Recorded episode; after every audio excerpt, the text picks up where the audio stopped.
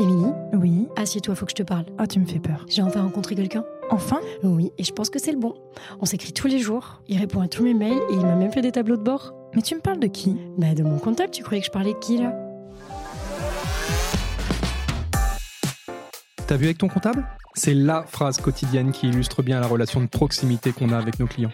Dans ce podcast, je vous dévoile les coulisses de l'expertise comptable, mais attention, hein, pas le plan comptable, les bilans, les liasses fiscales, celles des hommes et des femmes qui créent, qui se développent grâce à notre accompagnement. Je suis Olivier Den et deux fois par mois, je vous retrouve pour un épisode qui vous fera changer d'avis sur mon métier.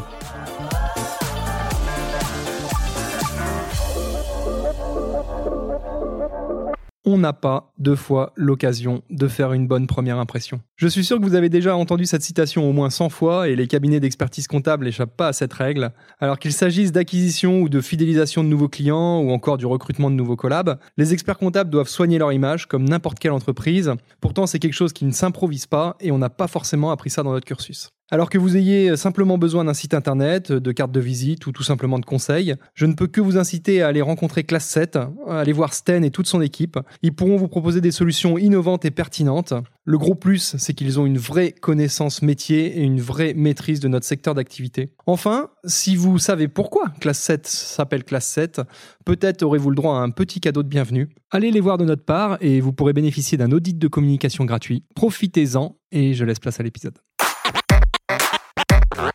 On accueille aujourd'hui David du garde-manger.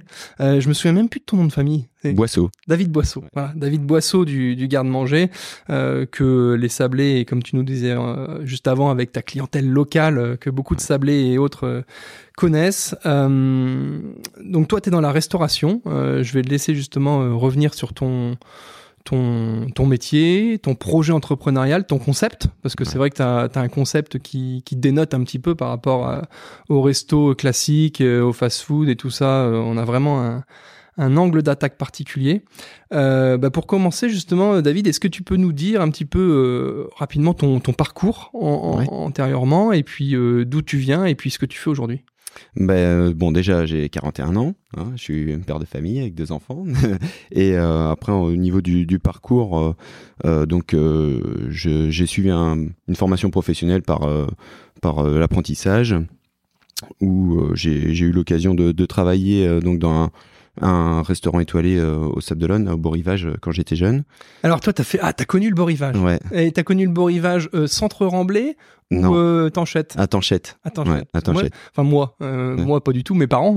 Ouais. mais je me souviens de- du beau rivage qui était centre Remblai. Alors je sais plus exactement à quel niveau, mais c'était un, un truc en entonnoir. Ben, un petit maintenant, peu, ça et- s'appelle Bella Riva, ça doit être un, un immeuble. Mais euh, non, moi, c'était à Tanchette et déjà, j'ai, j'ai vécu des, des belles années là-bas. C'était vraiment une belle maison, des beaux produits et puis un, un chef qui était super, quoi. Euh, Rappelle-moi le nom du chef. Monsieur Drapeau. Drapeau. voilà. Ouais, Patrice. Joseph. Joseph. Joseph Drapeau. Et d'accord. Et donc t'as occupé quelle fonction là-bas? Euh, ben, en fait, euh, j'étais en, en apprentissage, en bac pro, donc euh, on était tournant et puis euh, ça m'a permis de, de découvrir euh, la pâtisserie, euh, la boulangerie, la glacerie, le, les poissons, euh, viande, entrée. On tout. Réputé pour les sauces là-bas aussi. Très bon. sur Ouais, les les sauces. sauces, euh, le, le travail des poissons, des homards. euh, euh, Enfin, vraiment, c'était un, travail complet, euh, très passionnant. Euh, intéressant, moi je, je, je suis désolé, je m'attarde un petit peu sur ce truc-là parce que ça me rappelle plein de bons souvenirs. En fait, on était plus jeunes et c'est vrai que Beau Rivage c'était le restaurant bah des oui, Sables d'Olonne à l'époque. Exactement. Et, et en plus, la, la fin a été, un, je vais pas dire dramatique, mais un petit peu Ah oui. euh, sensationnelle dans le mauvais sens du terme, Mm. où je me souviens qu'ils avaient mis en, en vente aux enchères toute la, le, le vaisselier. et après, tout ça. moi, euh, j'étais plus là-bas et j'ai suivi ça de loin, mais c'est vrai que c'était déchirant parce que Et ça s'est terminé Ouais. avec une promotion immobilière Ouais, c'est ça. au-dessus, enfin à la place du restaurant qui avait un emplacement, c'est vrai, ultra premium, Ouais. euh, au-dessus de la plage de Tanchette. mais c'est aussi la preuve de la dureté de, de ce métier, quoi. Ouais.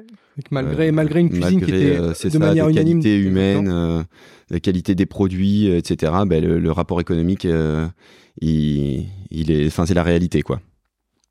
Ouais. Ça, c'est, c'est, exactement ça. c'est compliqué. Et, et ton, le- la- donc la partie, euh, comment dire, euh, entreprise alternance, donc euh, chez Beau Rivage au Sable, et la partie scolaire, c'était. Voilà. Bah, c'était au CFA de Saint-Michel-Mont-Mercure.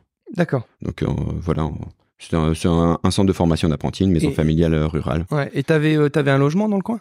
Euh, alors euh, oui, j'avais un logement dans le coin avec un, un collègue de travail euh, et puis ah, que vous aviez trouvé à deux. Ouais, exactement. D'accord. Ouais. donc la, la, belle vie, enfin la belle vie étudiante, si, sympa. C'est ça, c'est ça. C'était des belles années, des très belles années. c'était super, une très belle expérience.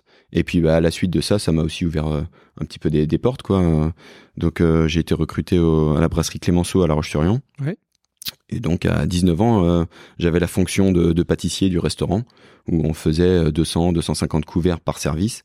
Euh, on a été quasiment euh, pas loin d'une cinquantaine de, salariés euh, dans, cette entreprise et j'y ai passé 13 ans en pâtissier et après aussi en chef de cuisine adjoint. Et bah, au fur et à mesure des années, bon, j'ai fait des concours de cuisine aussi pour essayer de me, booster personnellement, de chercher à savoir ce que je voulais faire. Et progressivement, l'envie de, s'accomplir et de, de, monter son projet soi-même est arrivée. Quoi. Ouais.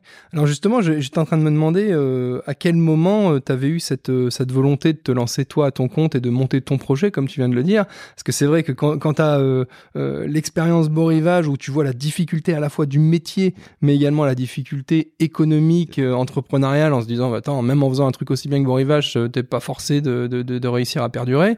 Clémenceau, alors c'est aussi une grosse boutique. C'est ça. Hein, il y a eu pas mal de changements de propriétaires ces dernières années d'ailleurs. Ouais. Et puis quand tu me dis 50 salariés, euh, tu as dû être témoin un petit peu de la difficulté euh, de, de, de, gérer La gestion tout ça. humaine aussi. Alors, à, quel moment justement et comment est venue en toi cette, euh, cette envie, cette volonté entrepreneuriale? Bah, Je pense que c'est le phénomène de plusieurs convergences. déjà, bon, l'analyse de, de ce que j'ai pu connaître au niveau apprentissage avec euh, ben, le fait que les, établissements euh, qui travaillent des beaux produits peuvent avoir des difficultés financières. Après, euh, l'analyse d'une brasserie qui tourne, qui génère beaucoup de chiffres, qui a aussi toute cette gestion humaine. Et et puis après ben, son savoir-faire et puis sa propre envie et j'ai eu moi je suis très passionné par mon métier et je lisais beaucoup de revues professionnelles et j'ai assisté à une conférence euh, qui était dirigé par le, un directeur de cabinet, euh, un grand cabinet euh, parisien, qui parlait de l'évolution de la consommation de la clientèle dans la restauration. Et ça mettait exactement à plat ben, voilà toutes les problématiques qu'on voit c'est-à-dire que ben, la, clientèle se divise en plusieurs segments et puis que dans les établissements gastronomiques là on n'a plus la notion vraiment du budget pour les clients que dans les établissements intermédiaires au milieu, ben, que les attentes elles sont énormes, mais que ça rencontre beaucoup de difficultés. Et après, il y a la, la segmentation où il y a les plus petits budgets, où euh, on demande aussi d'avoir euh, une qualité de produit, qualité de service avec un, un petit ticket. Et euh, de tout ça ressortait que ben, les, les, la partie un petit peu intermédiaire de la restauration subissait de grosses difficultés euh, que les parties gastronomiques, eux, ils avaient toujours une clientèle qui, eux, donc du coup, ont, les moyens. Donc, euh, c'est presque pas vraiment là la question. Là, le, problématique, elle est vraiment d'être dans l'excellence et dans la qualité, mais plus vraiment dans le, la question de, de, prix. Mmh. Et après, dans la petite segmentation, ben là, il y a aussi un, un potentiel euh, qui est jouable du fait que ben, les clients veulent payer moins, manger plus vite, mais manger plus sainement. Et euh, sont sortis de là des concepts. Et euh, j'ai donc appris ce, et vu qu'existait ce concept des bocaux sur euh, Paris. Ça, c'est. Je te coupe deux minutes parce que c'est ultra intéressant cet exercice que tu viens de nous présenter là. Et on a beaucoup de, de comment dire de, créateurs d'entreprises et de porteurs de projets qui se lancent bien en tête dans leur truc parce qu'ils ont une idée, une conviction, machin. Mais là, on voit bien en fait l'intérêt de l'étude de marché et du positionnement et de la segmentation, quoi. Et euh, deux, questions. Euh, c'est quoi les, euh, les revues professionnelles justement que tu lisais dédiées à la restauration? Oh alors, pas... non, ça remonte un petit peu, mais elles existent encore ou pas? Oui, bah, c'était l'hôtellerie. oui, ça, me parle alors je sais plus, hein, je les ai encore gardés euh, dans des caisses, mais ça, ça a servi vraiment à préparer mon projet. C'est-à-dire que dans chaque revue, je surlignais tout ce qui me paraissait euh, vraiment être important, cohérent. Et en fait, progressivement, c'est tout ça, ça a créé mon dossier euh, de, avec une vraie recherche documentaire, une vraie euh, apprentissage, maîtrise du, du, du secteur d'activité pour euh, pour connaître les tendances actuelles et futures. Et, et c'est comme ça justement que tu as identifié, tu viens de nous le citer, ton concept, donc tu vas pouvoir nous, nous, nous parler un peu plus en détail, concept du bocal, des bocaux, qui permettent euh, de répondre à la première segmentation qui était euh, premier petit budget. C'est ça. Mais malgré tout, en ayant des produits euh, qui sont de la qualité. L'équation est super compliquée à, à, résoudre. Ah bah oui, c'est ce qu'il y a. On va pas se mentir. Hein, On est sur un fil. Si tu veux de la qualité, à un moment, il faut, faut mettre le prix. Donc comment comment t'as as bâti ton concept et comment on arrive justement à, à atteindre cet objectif de, de, de, de, qualité à prix abordable? Bah alors déjà, dans un premier temps, je suis allé carrément sur Paris et, et, voir ce que ce que proposaient les établissements qui faisaient déjà ce concept. j'ai tout de suite été séduit par par l'approche. Et puis et puis après, bah, je j'ai essayé aussi de de m'entourer de gens qui avaient déjà des des connaissances, des des compétences dans la création d'entreprises et qui m'ont aussi bah, permis de structurer le dossier, mener cette approche. Et puis après, bah, il fallait voilà trouver un local, un endroit. Moi, je voulais, quoi qu'il en soit, de toute façon, que le, le projet euh, rentre dans un cadre de vie également, c'est-à-dire bah, se situer au pays des Olonnes parce que je vis ici. Euh, et puis, euh, comment dire, bah, que ça allie mon savoir-faire. Et après, le côté aussi, comment dire, des bocaux me permettait de d'avoir une démarche de cuisine faite maison, mais sans avoir la contrainte de la restauration euh, classique avec euh, des services euh, ouais. et puis aussi la gestion des produits. Quoi. Bah, c'est vrai que le, le, le, secteur de la restauration est, est pas réputé pour être le plus facile à vivre, hein, de par les, les horaires, ouais. exigences, la concurrence, etc. etc. Et c'est vrai, donc toi, dans ton cahier des charges, il y avait déjà je vais être sur le pays des Olonnes parce que ouais, j'y vis. Et c'est vrai qu'on va pas se rajouter une demi-heure de route alors qu'on a déjà ça. des horaires qui sont costauds. Puis on est bien ici. Et puis on est pas mal, en effet. Euh, petite question, euh, tu me dis que tu es allé voir sur Paris euh, et tout ça, comment ils faisaient. Il hein. n'y a pas une, un réseau de franchise qui a, qui a pensé, qui s'est lancé sur ce, ce créneau-là? Bah, Alors, moi, à l'heure actuelle. Pas une question piège. Hein, ouais, non, mais moi, à l'heure actuelle, je me renseigne même plus, en fait, de savoir, hein, puisque je suis rentré dans un, une autre démarche qui est que ce concept-là, je, je, le prends de la même manière que des pizzerias existent. Il y a des chaînes de pizza, il y a des artisans pizzaiolo. Chacun fait sa pizza et après, euh, ben, chacun a sa clientèle. Mm. Les crêperies, c'est pareil. Et je pense que maintenant, les bocaux, c'est pareil.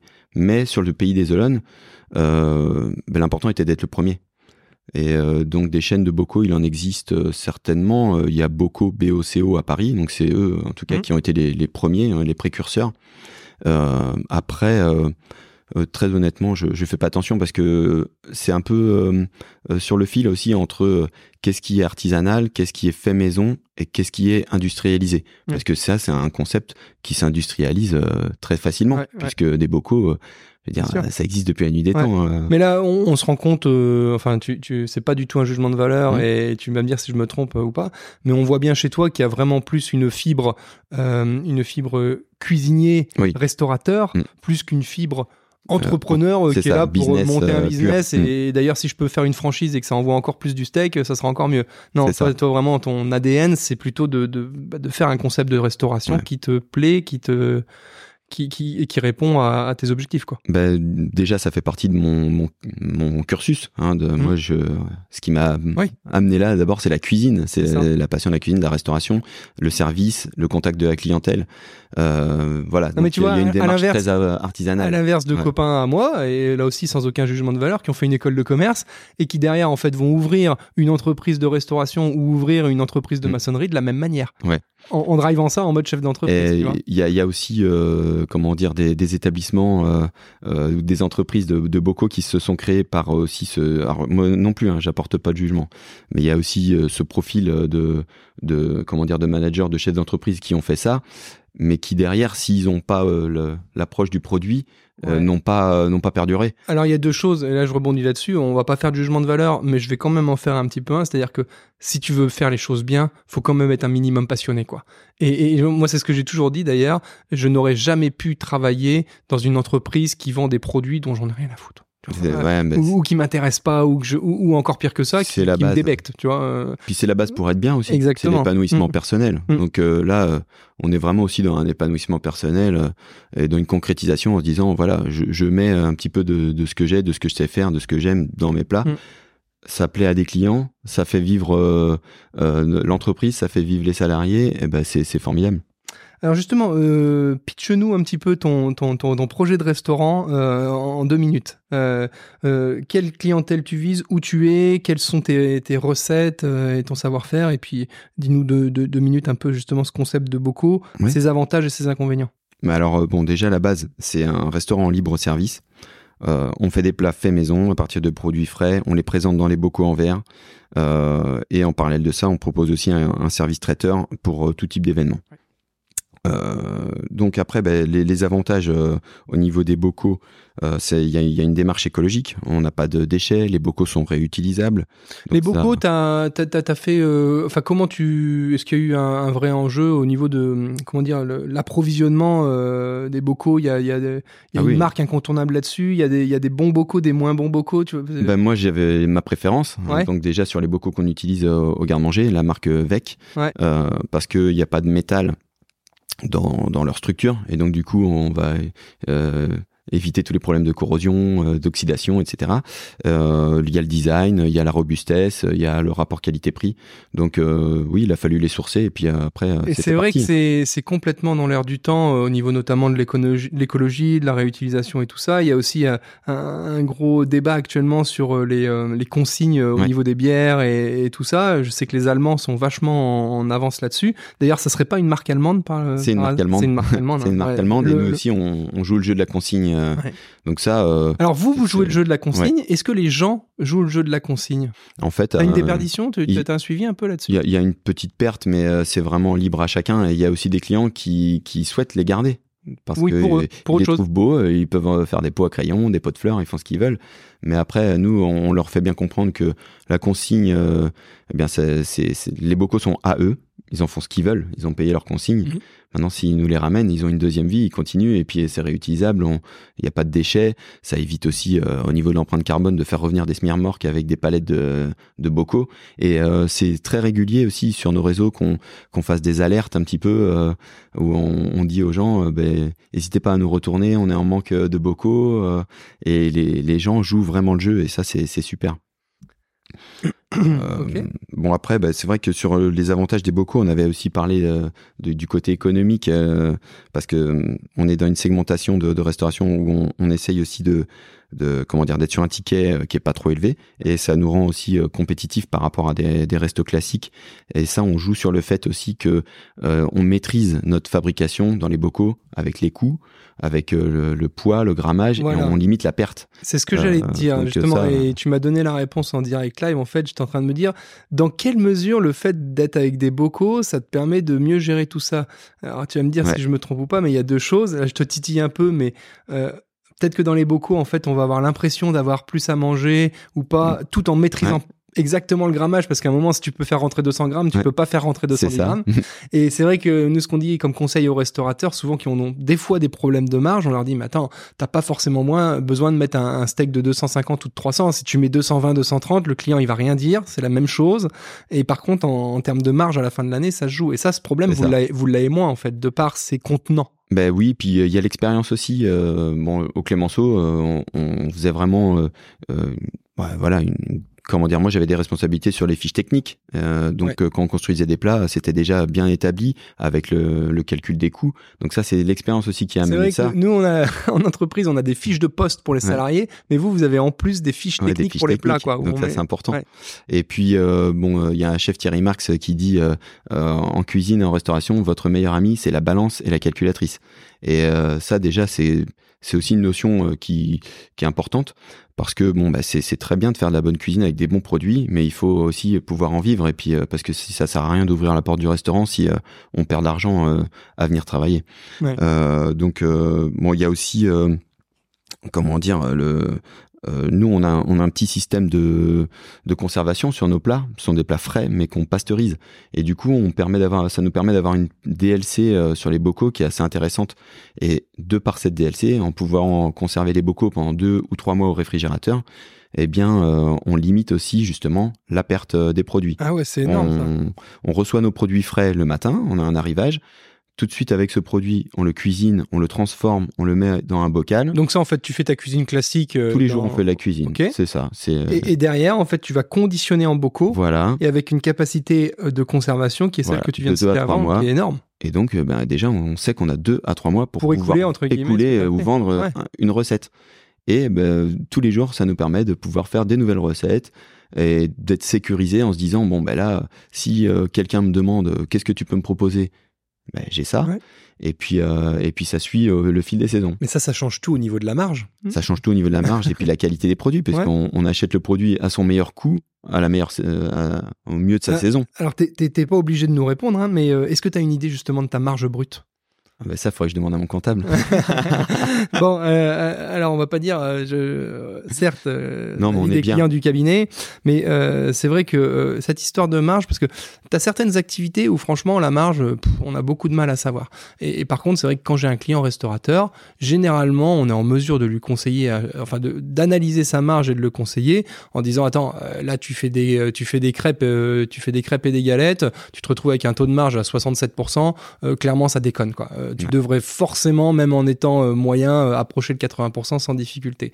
À l'inverse, tu fais euh, de la restauration traditionnelle avec des produits quali, tu te retrouves à 70%. Bon bah c'est très très bien. T'auras du mal à faire mieux quoi. Euh, et c'est vrai que là, bon, je veux pas te mettre mal à l'aise ou quoi, mais c'est vrai que tu dois forcément te rapprocher d'un taux de marge de 80%. euh, Euh, non, Non? non, non, mais là encore, je pense qu'on est peut-être plus plus près du tradit quand même, parce que alors déjà c'est trompeur quand même par rapport au bocal, parce que il y a hum, malgré la, la contenance, on est vraiment sur quelque chose d'assez copieux, assez généreux. Ouais. On a des bocaux qui font quasiment 400 grammes. Et puis pour apporter aussi une pierre à ton on n'est pas sur les mêmes euh, paniers, prix. Oui, c'est Clairement. t'es pas en train de vendre ton plat non plus à 15-20 balles. Non, c'est ça. Nous, Donc, euh, euh, le- forcément. le- un bocal, le prix moyen, c'est 8,50 9 euros. Ouais, ouais, Ah, donc donc, forcément, euh, ta marge ne peut pas atteindre des stratosphères comme quand tu vends une pizza à 17 Non. balles. Et là, on fait parler notre expérience avec euh, ce qu'on connaît en termes de coût d'achat. Mm. Et le coût d'achat, en fait, à partir du coût d'achat et comme on sait à peu près le poids qu'on va qu'on va mettre dans notre dans notre plat, on, on évalue quasiment instantanément le, le, le prix de revente, euh, même sans fiche technique. Ça, c'est vraiment Ouais, de, de, l'expérience. de l'expérience, quoi. Mais euh, On va faire un petit coucou à Maureen qui est en train de faire des photos, tu vois, pour, le, pour le site internet. ouais, bah, à l'expérience, c'est vrai que tu as même euh, à peine besoin de la, de la calculatrice et de la balance, euh, comme tu disais tout à non, l'heure. Ouais. il y, a un- il y a un feeling quoi. Euh, Euh, au niveau, euh, au niveau de, de l'organisation de la, de la préparation des plats et tout ça, t'as, euh, comment, comment c'est quoi le terme déjà? C'est un laboratoire. On parle de Ouais. laboratoire hein, chez vous. hein. Le laboratoire, il est derrière le magasin. Il est. En fait, euh, toute la partie, elle est, elle est quasiment visible hein, du garde-manger. C'est vraiment Ouais. très petit, donc on est très organisé et on fait tout sur place. Donc euh, euh, voilà, on, on cuisine tout euh, dans nos locaux, tout sur place. Et puis euh, on a, on a laissé une cuisine ouverte euh, pour euh, vraiment jouer le côté transparence. Mm. Ça, c'est quelque chose qui est revenu dans le dans le projet, la transparence. Et on- enfin, nous, on trouve ça assez important. Euh, Il y a le bocal qui est transparent. On peut voir à travers. Il y a ouais. l'étiquette avec la composition, donc on sait ce qu'il y a dedans. Il n'y a pas de E euh, quelque chose, pas de conservateur. Il y a que des produits frais. S'il y a des personnes allergiques en plus, euh, ils peuvent trouver les produits. Et la cuisine est ouverte, donc on cuisine face à eux. Donc euh, on est transparent. Euh, ils peuvent voir euh, la, la propreté, ils peuvent voir les clients en direct, et puis il y a la convivialité, quoi. Euh, ok. Euh, on est quand même sur le, le- le podcast des experts comptables et, Ouais. je vais titiller un petit peu sur, euh, sur Ouais. tout cet aspect-là. Euh, donc toi, si j'ai bien compris et retenu, c'est ta, première entreprise. Oui, oui, oui, complètement. ici. Ouais. Ok. Alors justement, euh, comment ça s'est passé la création de ta première entreprise? À quel moment tu t'es dit, bah tiens, ce serait peut-être que je- bien que je me fasse accompagner par un expert comptable? Co- comment ça s'est déroulé les premiers les premiers mois pré-installation?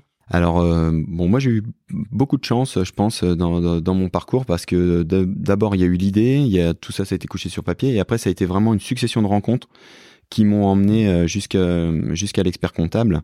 Et, euh, et en fait, euh, voilà, ce, pour essayer d'être rapide, parce que ça c'est pas toujours mon cas, euh, on m'a proposé un poste. J'ai j'ai décliné l'offre en disant que j'avais un projet, et la personne qui me proposait le poste m'a mis en relation, m'a dit, ben moi je peux peut-être t'aider à ce moment-là, puisque je suis moi-même chef d'entreprise et dans un réseau. Et cette personne, en fait, m'a m'a complètement, euh, voilà, vraiment euh, aidé et m'a mis en, re- en relation. quel réseau? En fait, euh, bon, euh, je sais pas, on peut le dire, Ah on peut ouais, citer ouais, les gens. ouais, euh, bien sûr, aucun, euh, aucun problème. hein. Donc moi, Euh, c'était Jean-Étienne Jean-Étienne Blanchard, D'accord. hein, l'hôtel Atlantique, qui, qui, voilà, qui cherchait à l'époque un chef de cuisine. Ce serait pas Et, déconnant d'ailleurs de le faire venir sur le podcast pour parler un peu du, du métier de l'hôtellerie. C'est quelque Ah, chose qu'on n'a puis pas encore eu derrière les micros et qui a des vraies spécificités, où il y a des vraies Et spécificités puis aussi. c'est là qu'on voit la, la- la générosité et puis le, le, le côté aussi d'entraide comme ça de, de chef d'entreprise. Il s'est tout de suite intéressé à mon projet et puis il m'a dit bah, écoute moi si je peux t'aider euh, euh, j'hésiterai pas. Puis bon je me suis dit Ah, il y a des gens comme ça on en, on en rencontre souvent et puis euh, on n'a jamais de retour. Et là Et au en- final, si. dès le lendemain il m'a dit il m'a rappelé le lendemain il m'a dit bah, écoute si tu veux David je y a, il y a- il y a- je connais des locaux qui sont à disposition donc le local m'a dit, il faudrait te faire épauler par un expert comptable. Je Mm. connais quelqu'un. Il m'a présenté Jean-Marie, euh, Jean-Marie Bell. Et puis, euh, et puis après, ben, une fois que j'ai rencontré Jean-Marie Bell, eh ben, c'est pareil. Tout le reste à, à comment dire, euh, à enchaîner. Il s'est, euh, il s'est vraiment, euh, comment dire, euh, il s'est intégré euh, au projet. Il a tout de suite compris euh, parce que où je voulais aller et il, il m'a complété dans toutes mes dans toutes les, les lacunes, tout ce que je ne connaissais pas sur la, le montage d'entreprise. Donc euh, présentation euh, auprès des banques, accompagnement auprès des banques, euh, Choix de- l'analyse, choix, choix de la structure choix de la juridique. structure juridique, analyse même aussi de, du marché. Et ça, c'est quelque chose en fait euh, qui que j'avais pas pris vraiment en considération parce que j'avais pas cette expérience-là. Moi, je partais sur mon Mhm. projet 100% bocaux Mhm. et, euh, et lui, il a eu surtout cette euh, cette idée géniale de me dire mais euh, en fait, tu fais aussi traiteur, tu as des capacités à faire traiteur parce que dans le pays des Olonnes, on, on manque quand même un Mhm. peu de traiteurs. Et au niveau bancaire, c'était ça le, le, le, le blocage, c'est-à-dire que mon concept n'étant pas connu, on n'avait pas de recul, on savait pas ce que ça allait pouvoir donner. On partait d'une création d'entreprise, donc pas de clientèle, on part de zéro. Oui, Et- c'est vrai que là-dessus, les, les banquiers avec qui on bosse toujours euh, très souvent et on se chamaille euh, très souvent, c'est vrai qu'ils aiment pas euh, le risque et l'inconnu. Et là, c'est vrai qu'on était sur un concept novateur C'est ça. et on rachetait pas de fonds de commerce, pas d'antériorité, C'est donc ça. on partait d'une page blanche. Quoi. C'est Donc c'est on vrai part d'une que page blanche, juste avec des investissements. quoi. Ouais, donc ouais. euh, moi, on me disait, ben, votre profil, il me plaît, votre projet, il me plaît. Mais j'y crois pas.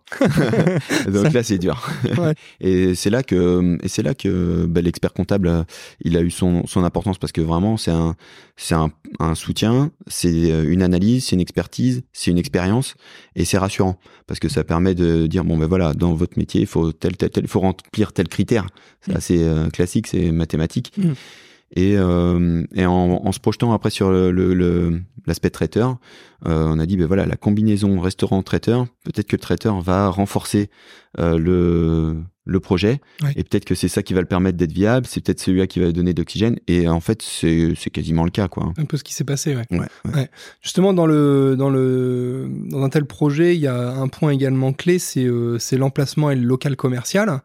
Euh, toi, justement, donc tu, tu nous as dit que c'est euh, Jean-Étienne qui, qui t'avait éventuellement mis sur le filon à l'origine. Comment comment t'avais effectué tes recherches et comment le pourquoi le choix s'est porté vers cet emplacement?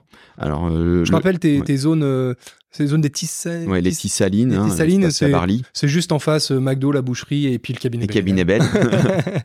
voilà, c'est de l'autre côté de la, de la quatre voies. Et euh, donc oui, co- comment t'es t'es arrivé là? Alors en fait, euh, bon déjà, euh, je cherchais un emplacement qui avait un, un- comment dire, un, un parking, Mm. de quoi se stationner euh, facilement et repartir facilement, avec un, comment dire, un, un axe passager assez fréquenté pour pouvoir avoir, pour capter un maximum de, de personnes. Et euh, c'est vrai qu'avant de m'installer au Tissaline euh, ou Espace Tabarly, je m'étais dit euh, bah, partout, mais pas pas ici quoi. Je trouvais pas cette zone très attractive. Et, en fin de compte, bah, il faut dire aussi que le manque de locaux et puis l'aspect aussi financier est rentré dans la balance. Et puis, bah, ça a été un petit coup de poker en se disant, on va essayer de miser vraiment sur la qualité, l'originalité du concept. et se dire qu'on a un potentiel énorme Mm. Et si on y arrive euh, ça va marcher et en fin de compte on se retrouve vraiment avec toutes ces qualités c'est à dire qu'on a le, le boulevard du Vendée Globe qui est l'axe le plus fréquenté du pays des Olonnes Passant, ouais. très passant, euh, un parking très grand, Mm. et puis euh, cette possibilité de pouvoir euh, venir et partir très, Très rapidement. facilement, ouais. L'accessibilité est très facile.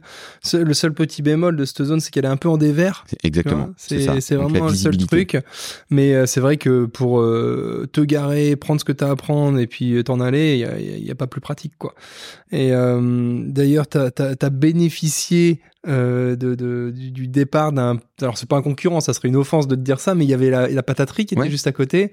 Bon, mm. euh, on n'est pas là pour tirer sur l'ambulance, mais euh, c'est vrai qu'en termes de qualité de produit, je pense que tu peux légitimement te dire que tu étais au-dessus, quoi. Et, c'est vrai, est-ce que tu as, as, bénéficié de ça? Est-ce que c'est ça Ou tu as tracé ta route ouais, non, ils, ils, étaient déjà là quand tu Ils étaient déjà là. Ouais. Bon, honnêtement, voilà, nous c'était des voisins, donc ils étaient très sympas. Euh, on avait une relation euh, pas du tout de concurrents, euh, mais plutôt de, de, de voisins. après, ça c'est propre à chacun. J'imagine que sur le port, ils sont pas tous en train d'attendre de voir euh, ce qui se passe. Euh, non, mais c'est exactement ça. Et je rassure beaucoup de clients. Exactement, et je rassure beaucoup de clients là-dessus. Euh, en prenant l'exemple suivant, c'est sur les concessions automobiles.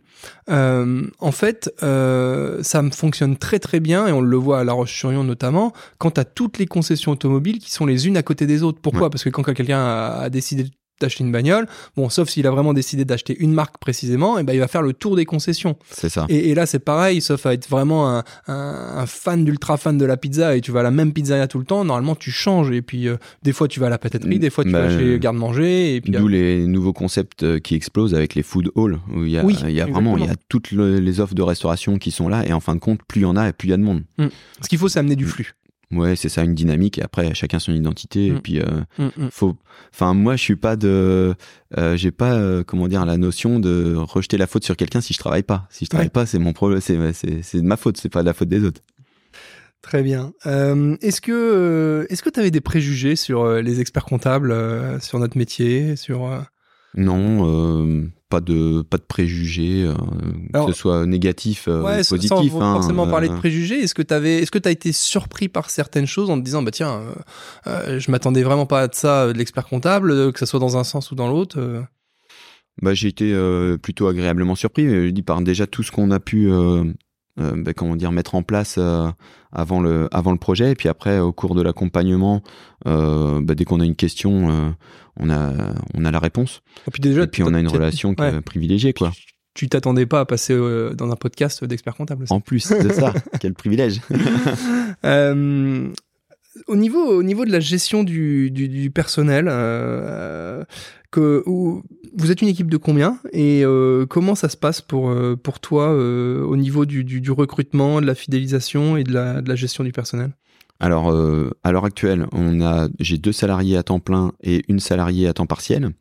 Donc deux cuisiniers hein, qui font qui font un temps plein et euh, donc une, une, salariée qui est aide cuisine, qui fait de la plonge aussi, donc à temps partiel.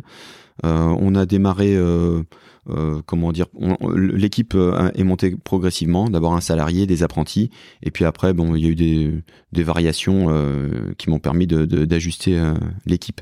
Après, Bien pour, euh, je sais pas s'il y a une recette miracle pour pouvoir fidéliser euh, son son équipe, mais euh, déjà je pense que si comment dire si dans notre cadre de travail on allie ben, le plaisir de faire du, de la cuisine, du fait maison, qui a une bonne ambiance où chacun peut s'exprimer, s'exprimer de, de, plusieurs manières hein, dans son travail et personnellement, que les horaires euh, permettent d'avoir une vie de famille. Euh, même nous, bon, on a aussi des périodes de congés qui sont attrayantes parce qu'on n'a aucune activité euh, sur la, première quinzaine d'août. Donc sur le pays des Olonnes, ça, c'est quelque chose qui est attrayant. Euh, et déjà quand on s'épanouit dans son travail. Ouais, t'es complètement, euh, en fait, t'es complètement à, à l'inverse de la restauration classique au Sable, ah quoi, où les mecs sont en pleine bourre en juillet-août. C'est ça. Toi, c'est vrai, tu me viens de dire, première quinzaine d'août, pour toi, c'est off. C'est ça. On n'a aucun touriste, on n'attire pas les touristes, et puis presque, on, cherche pas. Hein. Ouais. Nous, on, ça nous bah, va Et j'ai envie de te dire, vaut mieux bosser 10 mois sur 12 que 2 mois sur 12. C'est ça. Et puis, euh, on est dans une qualité, enfin, on a la, une clientèle qui nous qui nous correspond, euh, on a une clientèle qui est, qui est qualitative, euh, qui est fidèle, euh, qui est là, euh, ben voilà, de manière régulière annuellement. donc, de par les spécificités de ton ton créneau et de ton positionnement, c'est vrai que tu subis pas forcément les les aspects négatifs de la restauration qui sont le travail le soir. Alors hormis quand tu vas faire des des prestations, des prestations traiteurs. en externe, mmh. c'est vrai que le garde-manger c'est que le midi. C'est ça, c'est ouvert de 9h à 19h, du mardi au samedi. Donc on, avant on travaillait 6 jours sur 7, là on a pris un petit peu plus de, de repos euh, après 7 ans. Donc euh, on ferme le dimanche, le lundi. Donc déjà les cuisiniers, enfin les salariés ont tous leurs dimanches dans la restauration, c'est exceptionnel. Euh, tout, enfin tous les dimanches, tous les lundis, tous les jours fériés. Donc deux jours consécutifs. Voilà, deux jours consécutifs, ils font 35 heures. mes salariés travaillent de 8h30 à 16h. Mm. Donc en continu, pas de coupure le midi, pas de coupure le soir. Donc au niveau de la vie de famille, euh, ils ont un cadre de vie qui est, qui est vraiment privilégié, quoi. Ouais, 8h30, 16h derrière, c'est vrai que ça te laisse une bonne partie de l'après-midi, plus un, week-end, alors certes un peu décalé, mais un week-end quand même. Alors quand on a des activités de mariage avec le traiteur, mm. eh bien là, on est concentré à 100% sur le traiteur. Mm. Et par contre, ça nous oblige parfois à fermer l'établissement en restaurant. D'accord. Euh, on n'a pas deux équipes. Comment tu gères ça d'ailleurs d'un point de vue euh, satisfaction client et salarié pour pas qu'il y ait trop de mecs qui se tapent la porte, se, tapent le nez sur la porte? Alors bon, ça c'est toujours euh, la chose la plus délicate, mais la chance qu'on a, c'est que les deux activités sont vraiment complémentaires. Et la partie restauration est très attractive en semaine, la partie mm. traiteur est très attractive le samedi, mm. et du coup, bah, il est plus intéressant de fermer le restaurant le samedi quand on a une activité traiteur. Bien sûr parce que euh, bah, si on n'a ni de demande traiteur et qu'on ouvre et si on n'a pas de demande traiteur et qu'on ouvre le restaurant le samedi, euh, bah, des fois on, on va même pas faire euh, 10, couverts. Donc ce qui veut dire indirectement que si tu fermes, là tu vas ouais. C'est presque de la hmm. sélection naturelle. Ça se fait vraiment. Il y a Bon, après, notre clientèle, ou la clientèle en tout cas, je pense, comprend euh, que l'établissement peut être fermé pour des prestations extérieures parce qu'ils savent qu'on est une, petite structure et qu'on ne peut pas assurer euh, sur tous les tableaux. Et puis euh, il y a une rentabilité qu'il faut qu'il faut assurer presque au détriment de la satisfaction client, quoi. Mais on anticipe, on prévient. Super, très clair tout ce que tu nous racontes. On sent, on sent chez toi vraiment, comme tu disais tout à l'heure, tu avais bien préparé ton projet entrepreneurial. On sent là aussi que tout est pensé et maîtrisé. Et franchement, euh, bravo parce que euh, tu, fais preuve également de beaucoup de pédagogie dans l'explication de ton, ton métier, de ton organisation. C'est très agréable. Euh, en termes de, cycle d'entreprise, tu sais, il y a, y, y a deux, trois moments clés. Le moment de la création, on en a mmh. parlé. le moment des trois ans. Alors, le moment des trois ans, pourquoi? Parce que alors pour plusieurs raisons. Des fois, c'est euh, le moment euh, où certains doivent commencer à se payer parce que tu sais, il y avait du pôle emploi, machin.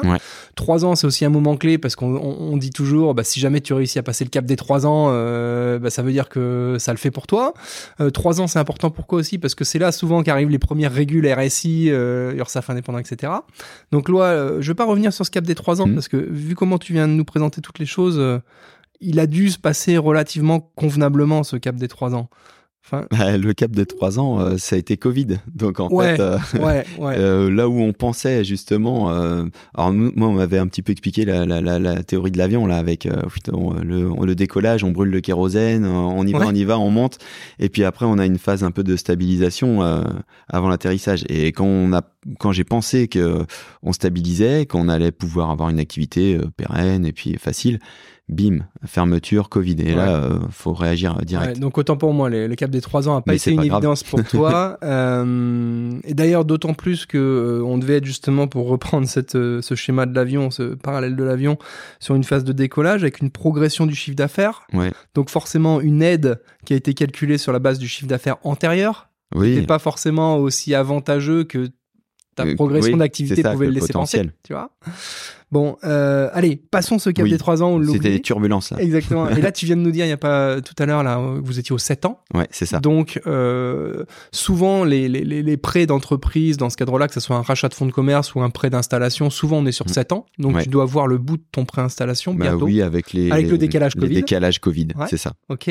Alors justement, quel est le, le, projet pour toi dans les prochaines années? Est-ce que euh, on continue sur la lancée comme ça ou est-ce que il euh, y a eh bien, ça, ça fait partie des derniers mails et, derniers échanges un petit peu que, que j'ai pu avoir avec, euh, avec Adélaïde. D'accord. Euh, et qui va nécessiter aussi certainement une petite, euh, petite réunion, une petite discussion pour euh, bien comprendre. Parce que, ben, comme c'est ma première entreprise aussi, je passe cette expérience-là. ben voilà, j'aimerais un petit peu essayer de comprendre, savoir où aller, parce que ben, nous, on se sent bien euh, dans ce qu'on fait, ça fonctionne bien. Donc pour l'instant, euh, j'ai presque envie de dire que le, trou euh, et les perturbations qu'il y a eu pendant la période Covid, on est un petit peu en train de les rattraper maintenant en se disant bon ben là, on est, ça y est, on revient à quelque chose de stationnaire et tout, mais il y a ces fameux investissements et, et ces, ces arrêts d'emprunt qu'il va falloir gérer. Donc comment on va on va voir ça? Je, je suis pas encore, euh, j'ai pas encore analysé ça. Ouais, alors c'est quelque chose qui est, qui est nouveau pour toi. Ouais. Euh, mais si je peux te rassurer, ça change pas radicalement le truc. Oui. Et c'est vrai que, euh, en fait, si ça va changer une chose fondamentale, Mhm. c'est que bah, ce qui partait à la banque chaque année en remboursement, bah, ça part dans ta poche. Enfin, quand je dis dans ta Ouais. poche, dans la poche de la société. Ouais. Alors après, euh, tout ce qu'on n'envoyait pas à la banque en remboursement, donc, se retrouve dans la poche de la société avec trois possibilités généralement. Un, euh, je réinvestis et je repars sur des nouveaux investissements si Ouais. besoin. Deux, euh, je me rémunère davantage parce Ouais. que ce qui partait à la banque peut maintenant partir pour moi. Ou trois, euh, j'en fais profiter tout le monde. Et quand je dis tout le monde, ça peut être aussi les salariés, ça peut être les actionnaires, alors en l'occurrence Ouais. également. Mais voilà, globalement, les, les, les, les trois euh, possibilités qui s'offrent à toi. euh, après, et, et- c'est vrai que d'un point de vue... euh, alors ce qu'il faut rassurer aussi, c'est que d'un point de vue euh, impôt et euh, impôt, ça change pas radicalement la phase de ton compte de résultat parce que en fait euh, dans le remboursement d'emprunt qu'est-ce qui est déduit et qu'est-ce qui vient c'est les intérêts d'emprunt et sauf que les intérêts d'emprunt en fait bah, depuis quelques années ça représente pas grand chose Ouais. sur un projet comme le tien donc en fait en termes de résultats et d'impôts ça va quasiment rien changer à ton compte de résultat par contre c'est en termes de trésorerie les 20 ou 30 000, j'ai n'importe quoi, que tu remboursais à la banque chaque année, bah, les 20 30 000 vont s'accumuler chaque année sur ton compte en banque. Donc à toi de Ouais. voir en fait euh, cette capacité d'autofinancement, à quoi on va la- l'attribuer. Mais en fait, euh, je pense que bon, là comme ça, idéalement, euh, ça pourrait être un, un tiers de tout. hein. Ouais. Déjà, ça, ça pourrait. euh, Parce que attention parce que là on est dans la reste dans la- politique hein, carrément. Ouais, mais après, ça reste dans la dans la philosophie de de ce qu'on fait depuis le début. Mm. hein. C'est-à-dire que voilà, faut- enfin, l'idée c'est que tout soit vraiment le plus pérenne possible. Après, je toujours un petit peu à l'affût de de à l'écoute de la clientèle. Ouais. Hein, identifier toujours les besoins, savoir qu'est-ce qu'on peut faire de mieux.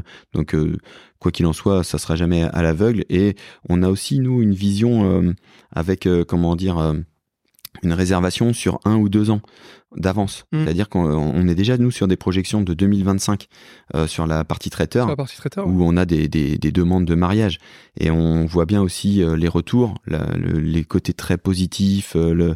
Donc vraiment là, pour l'instant, c'est se consacrer à satisfaire les clients au maximum, garder son équipe dans un très bon état d'esprit et puis que tout le monde soit heureux. Et en fait, quand c'est comme ça, la vie elle, se passe euh, facilement euh, et on n'est pas en train de regarder euh, le temps passer quoi. Euh, Bah oui, non, mais ça, très clair, tu as, complètement raison.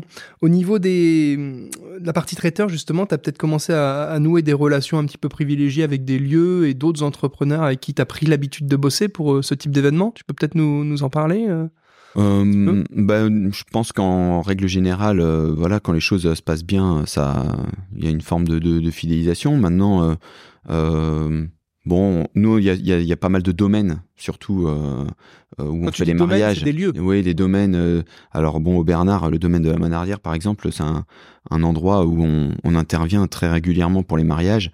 Euh, mais après, c'est vrai que moi, je, je je, je, je suis pas sauvage, mais euh, je, je, je cours pas dans tous les réseaux. Je suis vraiment très fo- focus dans mon travail et peut-être que c'est peut-être que c'est Ouais. préjudiciable des fois sur euh, un, un côté comme ça partenariat, mais d'un autre côté, les gens euh, comprennent que voilà, s'ils ont quelque chose à je demander, vois, je euh, vois on, pas, est, je vois on est ça comme une capacité. euh, alors, je fais pas beaucoup d'anglicisme, mais euh, une capacité à être focus Mm. plutôt que plutôt que quelqu'un qui va se disperser en, en voulant aller chercher un peu de business euh, un peu partout. Ouais, Toi, t'es après, plus euh, focalisé, je trouve, sur. euh, Puis si on réussit une prestation, souvent ça en amène euh, deux ou trois par euh, le bouche à oreille. Donc euh, euh, c'est vrai que là comme ça, j'ai pas en tête tous les réseaux euh, Ouais. sur le pays des Olonnes, mais euh, euh, bon, il y, a, y a pas mal de de- d'associations d'entrepreneurs ou de, de réseaux avec qui on bosse. Et puis euh, et puis euh, ouais, notre clientèle hein, habituelle. Ok.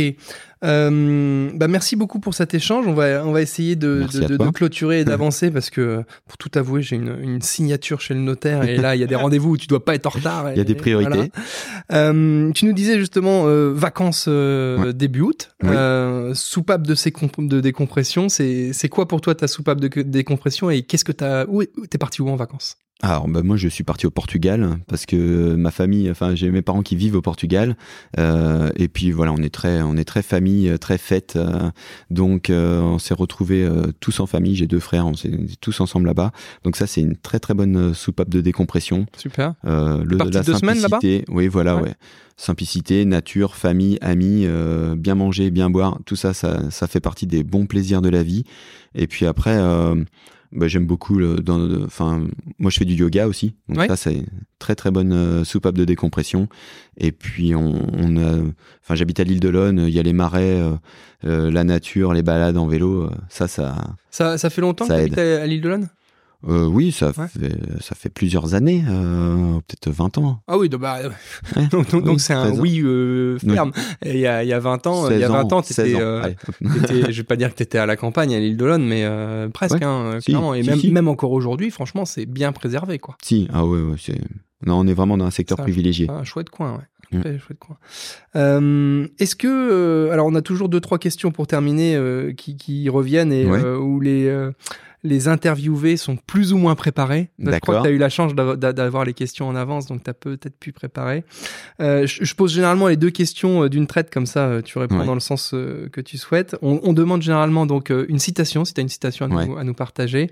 Et puis vu qu'on est dans le partage, justement, est-ce que tu aurais un, un ou deux bons plans à, à nous partager dans le coin, que ce soit l'île d'Olonne euh, ou ailleurs? Ouais, bah bon, bah déjà l'île de l'One, hein, tout ce qui est euh, les balades à travers les marais ou les cabanes à sel, ça c'est quelque chose euh, qui est, enfin voilà, qui est, vraiment privilégié euh, par chez nous. Euh, moi, je travaille avec avec Johan et, Julien au niveau des selles de l'île de l'One, et puis c'est vraiment du travail qui est fait de la même manière que qui a été fait il y a, il y a, quelques siècles hein, même. Donc ça, c'est un, c'est un, bon plan. C'est pareil. Moi, je, je suis, je suis très fidèle et j'aime beaucoup. euh, euh, J'ai un ami qui s'appelle Freddy Luitri Épi à la Guitière, euh, qui présente. Enfin, on peut aller le voir il, sur son marais. Enfin, dans ses exploitations, euh, dans ses parcs ostréicoles, et il présente son travail comme un passionné. On peut goûter ses produits qui sont vraiment euh, incomparables. Donc ça, ça fait partie de mes, mes bons plans. Et puis euh, citation euh, préférée, euh, j'avoue que j'a- j'avais pris un petit peu de, un petit peu d'avance pour la, la retrouver. Parfait. Mais c'est une citation que- qu'on aime bien mettre en, en cuisine ou rappeler euh, à, à nos, collabora- à nos collaborateurs. C'est ceux qui veulent travailler trouvent des solutions, ceux qui veulent ne rien faire cherchent des excuses. Eh ben, c'est parfait. C'est une très belle citation pour terminer. Bravo à toi de l'avoir préparé et de l'avoir choisi. Je suis complètement aligné avec ce que tu viens de nous dire. Euh, on va en rester là-dessus. J'ai pas envie d'en rajouter. Franchement, euh, c'était une très belle note de conclusion. Euh, donc allez voir, euh, allez voir la guitière, les huîtres, euh, etc. Moi, j'y étais ce week-end euh, en footing avec un copain. On a fait, top, euh, hein. on a fait le petit Paris jusqu'à la guitière et puis on est revenu. Et puis pareil sur le sel de l'île euh, balade en famille euh, incontournable pour ceux qui veulent découvrir ce coin-là. Puis même si les enfants tombent, euh, tombent dans les marais, de toute façon c'est pas trop profond, donc Non, euh, papa pourra sauter pour le récupérer. Voilà, euh, merci à tous, merci aux auditeurs, merci à toi d'être venu nous voir. Ah, merci. Et puis bah euh, rendez-vous euh, comme d'habitude prochainement euh, à ton resto. euh. Avec grand plaisir. Allez, bonne fin de journée à toi. Au Salut.